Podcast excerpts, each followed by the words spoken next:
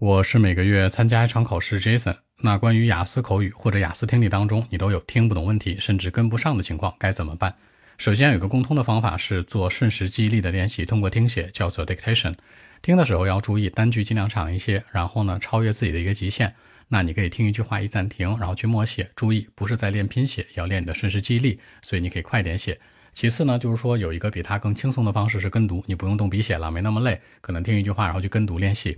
这两种方式呢，都能够很好的有效解决你雅思口语考试当中听不懂的问题，还有听力这个题当中，无论什么题型或哪个部分你核心有问题的时候，都可以这样去练。但大家一定要注意，它这个方法呢比较简单，那比较有效果，但是效率值比较低，可能你要训练连续四周、六周、八周以上才会有一个效果，每天至少练一个小时。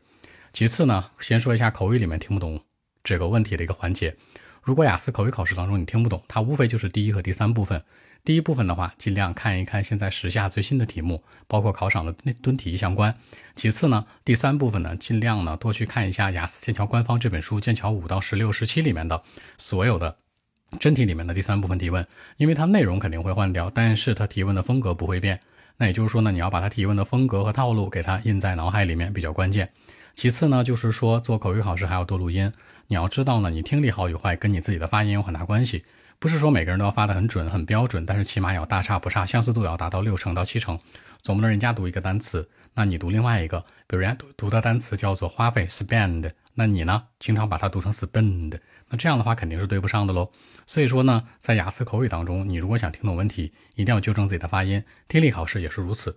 最后呢，再说一条，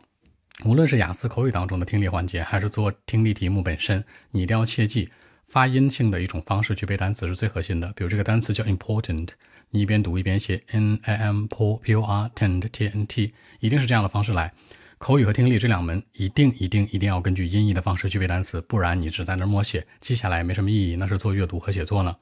好，更多文本问题，微信 b 一七六九三九一零七。